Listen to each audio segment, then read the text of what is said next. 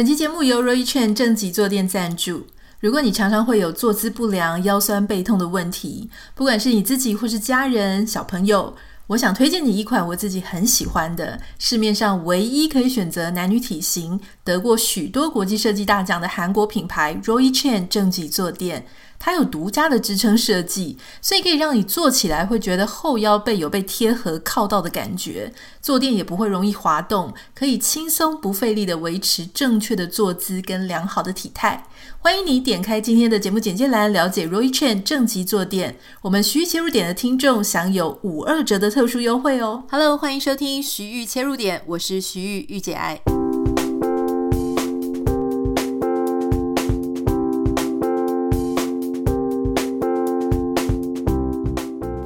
欢迎收听今天的节目。今天就正当我在想说到底要来跟大家聊什么的时候，我突然看到一篇《天下》杂志的文章，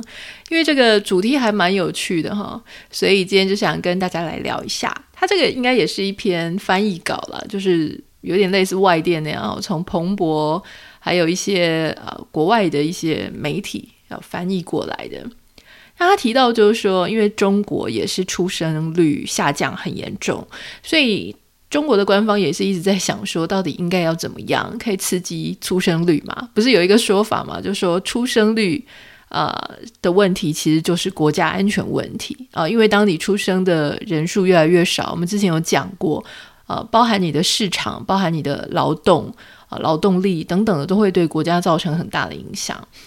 那中国它现在之所以看起来好像很强劲，世界第几大这个经济体啊、市场啊、劳动力的这个呃的一个大国，其实跟它的人口啊，这个有一个人口红利、人口优势是非常大的关系。所以当他们的人口数量啊、整个是在下滑的状态的时候，他们当然是格外紧张了。那就提到说呢，现在。他们发现一件事情哦，他们要从各种方式去救他的出生率。其中有一点呢，是发现，诶，在他们之前一胎化政策，不是就很多人去杀女婴，然后留下男丁吗？那现在就开始尝到苦果了，因为男生他就很难娶到太太。哦，那这个很难娶到太太就变成怎么样？就是说市场上就很多竞争嘛。那为了要娶到太太呢，大家就不断的掏出很厉害的聘金啊，所谓的彩礼或者是彩金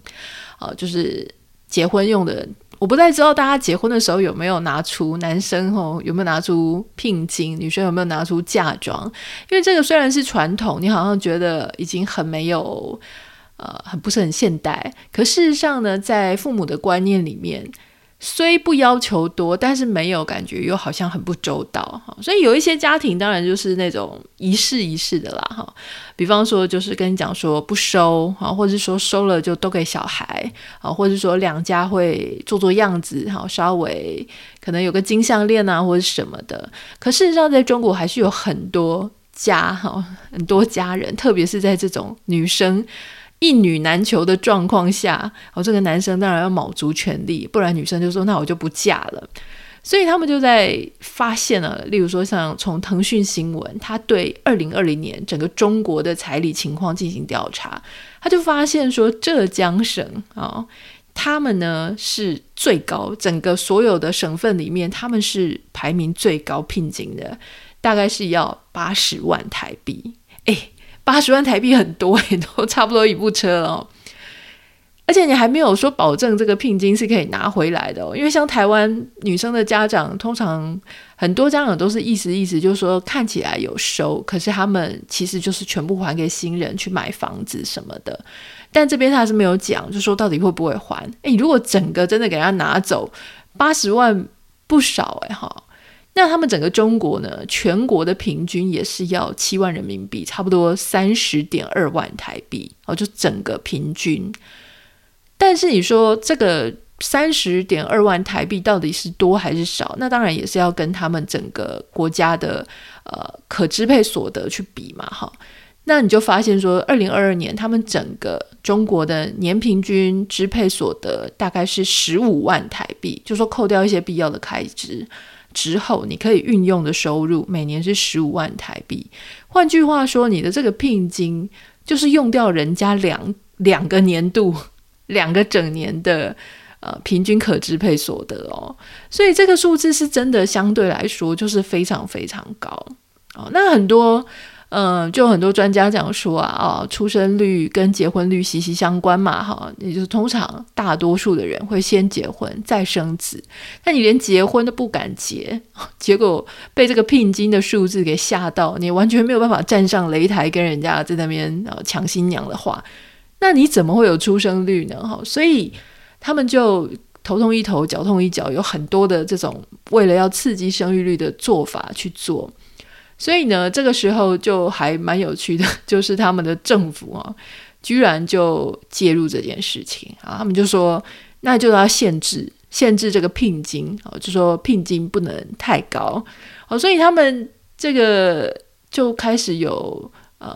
在根据这个报道上面，他们就说，中华全国妇女联合会就建议政府说，要研究限制昂贵。彩礼就是昂贵聘金的这个措施，好，所以就很多省份呢、就开始在那边讲说，呃，要办座谈会，跟女生讲说不要收这么高的聘金哈，然后呢还希望呃那些参加的女生可以公开签署一个承诺，说他们拒绝高额的聘金，然后呢甚至在南昌啊。老实说，我对中国大陆的地图真的很不了解，以前地理就没有学好，所以我是根据报道上面，我就讲在哪里，我其实搞不太清楚。哈，南昌，南昌的官员呢，他们就在一个很大的体育场内，帮一百对同时结婚的新人，还办了一个免费的集体结婚。诶，我觉得帮忙办这个集体结婚婚礼是好的，因为有一些人他可能。就真的比较没有钱去办一个昂贵的婚礼啊，或者说他喜欢热闹嘛，像那种 extrovert，我觉得他们应该是超爱热闹的，可能就很想要跟大家一起集体结婚了哈。那但是在这个集体结婚的呃婚礼上面，他们有一个宣传的口号，叫做“我们要幸福，不要彩礼啊，不要聘金”。这中国大陆很多口号嘛哈，所以这个也蛮有趣的。那甚至呢，有一些。官员他们就会对聘礼哈，就是彩礼设下上限，直接介入家庭谈判。哇！我看到这个新闻的时候，我真的瞠目结舌。当然，我们都知道中国大陆的官方管超多的，但是管到聘金的数字，然后大家一起呼口号哈，那我真的是非常的震惊，就想说，哎，这个事情也能用管的？可是你又想说，那哪个哪些女生？哦，这这里面当然是有衍生很多问题。第一个当然就是说，很多女生跳出来讲说：“你这样是在羞辱女生吗？好像把女生妖魔化，把女生的家庭妖魔化，好像死要钱。就是说，你现在在做的这件事情就是很针对性嘛，针对女性的家庭啊，针对说叫他们不要收聘金。这个反面来讲，就是说，你是不是觉得女生就是要跟男生要钱啊？就是非常的妖魔化这个。”新娘的家就是女性的家，哈，所以这一点是被人家讲得很严重了，就说你这个政策很有针对性，好像把某一群人妖魔化了。它明明就是一个传统留下来的观念跟观点，但是现在因为你要救出生率，所以你讲出这个东西，说我们拒绝高额聘金，就感觉是好像某一些他仍然有这个传统观念的家庭。他有多么的十恶不赦，这样子哈。第二点呢是这个事情，如果我们回归到市场上来讲，我觉得也很有趣。因为你说真的哈，因为他们就在就根据这个报道上面，还有一些什么联谊活动上面啊，然后他们就找了女生来，然后这些女生都是支持我们不要聘金的。这当然有可能，这些女生她很有性别意识啦，或性平概念，就是她是真的，就是她可能条件也很好，但是她说我不要聘金，所以我参加这个活动。但是也有可能，就是真的是有一些条件比较没有那么好的啊，他们会去支持响应这个活动。那当然，你知道也是会有一些阴谋论者就觉得说，哈，女生有一些不要聘金，是不是她有什么问题啊？就是反而造成这些很多的猜测、怀疑啊。反而很多人就像我们在买东西的时候，就觉得说，哦，它有一个价钱，诶，感觉好像比较安心。但如果太过便宜，或者是想说是不是其中必然有诈？当然，我觉得爱情或是婚姻，或是站在性别平等的角度来说，本来你说花一个高额，好，女生一定要跟你收什么聘金啊什么的，或者一定要给什么嫁妆，我觉得它确实不太合时宜。可是非常强力，甚至是官方介入这件事情，哈，我觉得它确实也会造成很多很多的各种针对跟矛盾呐，哈。那在这个状况下，我们一定也要去想一件事情，就是说，哎，是真的出生率降低啊，或者说人口减少，真的是因为聘金太高的关系吗？好，就是说，你如果是这样讲的话，好像人家有结婚的话，就一定会生孩子啊。虽然当然，你一开始在讲说，因为你结婚，呃，结婚率也降低了，所以你生育率会降低。可事实上，真正的问题在于，有结婚的那些人，他生小孩的意愿是很高吗？那我们在这个美国这边呢，其实很多呃，就是当然也在朋友之间有很多的讨论。我觉得在美国想这件事情跟在台湾想这件事情有一点不一样哦，因为以前我们在台湾工作的时候，想到要生小孩，头皮发麻哈。除了是年龄的问题，因为你会觉得台湾的工时很长，呃，很累，然后对女生的外貌要求极高，呃，对于这些。就算取请育婴假的，好像也不是非常的友善哈，所以当时的状况是，而且你而且房间就没有那么房子没有那么大，房间没有那么多嘛，就你会感觉说生一个小孩好像，嗯，照不照照顾不了，就养不了一个孩子。如果要养这个孩子的话，你会觉得哎，好像会对你自己原本的生活造成非常大的影响。那另外一半也不知道能不能照顾，所以各种各种会阻止你想要去生孩子。那为什么我讲到美国呢？是因为在美国，这些某一些问题，在某一些状况下，其实它是被减轻的。例如说，美国这边确实啊，工时不至于像台湾这么夸张。就算你工时很长，但你人的呃活动移动通常是比较自由的。比方说，你有可能可以在家工作，你有可能可以弹性的上班。哈，那所谓的责任制。比较不会是又打卡又责任，在台湾就打卡制加责任制嘛，对不对？所以这个工作上是一点。那第二个是我身边的很多朋友，女生嫁过来这里哈，因为结婚的关系来到这里，那后来他们可能变成主要就是在家里比较没有出去工作。如果是这样子的话，诶，其实也不会觉得说一边要工作又一边要照顾小孩，所以大家生小孩的意愿相对比较高。可问题出在哪里呢？问题就出在可能也是我自己同年龄同温层了哈，大家都面临到一个三十八岁、四十岁的这个状态，这个状态你要自然受孕呢，几率比较低啊，也比较困难，所以大家就想要去做什么人工受孕啊，就是 IVF 啊，哈，就人工受孕或是那个叫什么试管婴儿，IVF 是试管婴儿，可美国做试管婴儿超级贵的。我自己知道这个这边的流程是这样，就说如果你有呃，他会说你在几岁之后哈，如果说你自然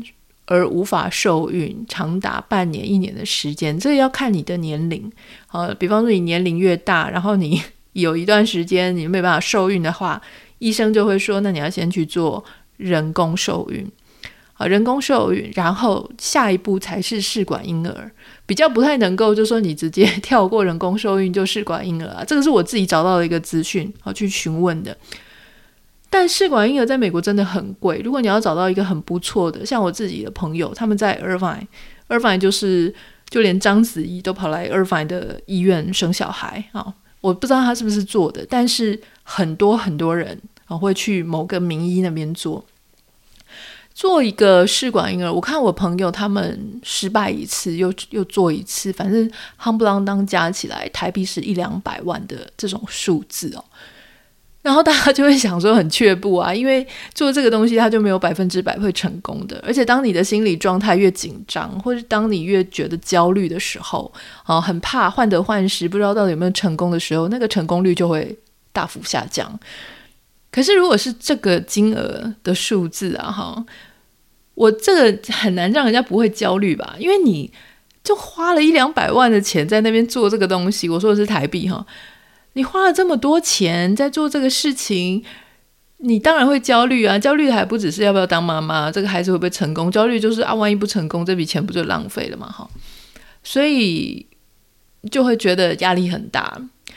那后来很多朋友他们就会说，那要回台湾去做哈。其实 IBF 就是说试管婴儿它也是个自费的项目，可是，在台湾。呃，它的价钱真的好很多。像我朋友是一些台湾的妇产科医生嘛，他们就会说，因为现在政府也有补助，好，所以你甚至呃，就是非常便宜，几万块的金额就有可能可以做一次。这个跟美国的价格就真的价差到一个天差地远。好，那我当然相信美国也许有比较便宜的，但是如果你要做的话，你一定又会想说要去找名医啊，做很棒的啊，做很好的啊。但美国再怎么样便宜，它也不会便宜到跟台湾现在经过补助了哈。所以，就我朋友，我们在身边的周遭的朋友的这种意愿跟动向，你就会发现说，姑且先不论那些什么工时啊。哦，或是一些工作、经济等等的因素，其实有没有办法做生育补助？哦，就是说，在这种医疗行为上的生育补助，你补贴的到底高不高？能不能够让别人安心的去尝试？如果你没有补助，它就很贵，试一次就很贵，可是试一次又不会成功，你必须要试好几次，那不只是肉体的折磨而已，而是那个钱包它就会。就是很真实的影响到你的心情了哈。这是我在看这一则新闻的时候，我觉得很有趣了哈。与其在那边讲什么聘金的问题，我觉得有些人他他的想法或他的观念是真的，他不喜欢小孩，他人生选择不要有小孩。这种人你不需要去特别去扭转他嘛，因为他可能就是已经心意已决。你应该影响的是那一些结了婚，可是他。对于有没有小孩这件事情，他是有烦恼的，他是有困扰的。就他没有完全不想生，他想生，可是有一些阻碍了他的啊。比方说，可能呃，例如说，他觉得小孩学费太贵啊。那现在不是有很多就学的补助？比方说，他想要尝试，当他已经呃到四十岁了，经济有一个一定的状况啊，也没有什么那么多烦忧，他想生，可是他尝试的成本跟代价太高了。这个地方。拿下去补助，我觉得这样子会比较对症下药一点了哈。所以说今天本来不太知道要跟大家聊什么，突然看到这个新闻呢，我就聊一聊。不知道大家对于所谓的聘金啊、嫁妆啊，有没有什么样的经验哦？其实我以前都会想说，哎，你们有没有什么经验？后来发现大家跟我年龄一样，都差不多，逐渐的变大。说不定现在已经是你要付聘金哈，就说是你的孩子准备要结婚了之类的。我相信我先生的同侪，他们应该已经都真的面临到小孩即将啊、就是稳定交往啊，或是要结婚的一个状态。我自己的朋友，跟我同年龄的朋友，大概小孩还在过高中啦，哈，就是顶多。好，非常希望你可以跟我分享啊，你听完这一集的这个想法，如果有有趣的经验，可以关关于聘礼啊、生小孩啊、I B F 的事情，也欢迎你可以跟我分享。如果要跟我分享的话，欢迎你可以私讯到我的 Instagram 账号 Anita 点 Writer A N I T A 点 writr 不要忘记帮我们在 Apple Podcast 跟 Spotify 上面下五颗星，感谢你，我们明天再来聊喽，拜拜。